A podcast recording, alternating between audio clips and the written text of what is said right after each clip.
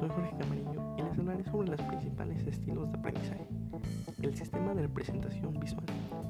Preferencia por el contacto visual. No son muy buenos con los textos, pero aprenden mejor viendo imágenes, videos, entre otras cosas. Suelen ser estudiantes muy buenos dibujando lo que están aprendiendo, es decir, memoria visual. A veces podemos ver que realizan símbolos en sus apuntes.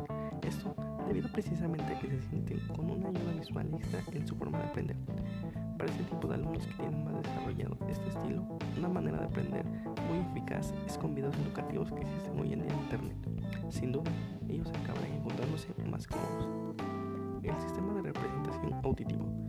Preferencia por el contacto auditivo. Destaca por tener una preferencia de aprendizaje basada en escucha. Por ejemplo, los debates cara a cara en donde se les esfuerza a escuchar. Son situaciones muy beneficiosas para ese tipo de alumnos con este estilo de aprendizaje predominante.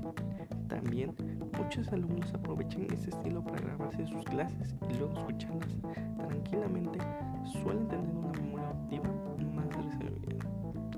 El sistema de representación kinestésico preferencia por interactuar con el contenido.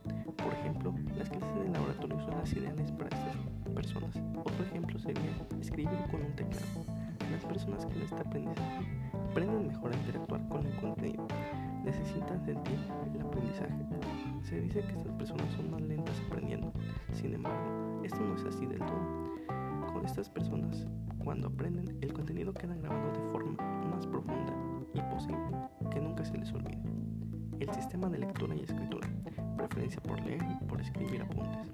Su modo de aprendizaje se basa en leer textos, folletos, largas listas de detalles, entre otros. El sistema multimodal es un estilo que se basa en tener varios estilos predominantes. Mucha gente posee este estilo que suele englobar algunas características de cada uno. No destaca por ninguno en especial.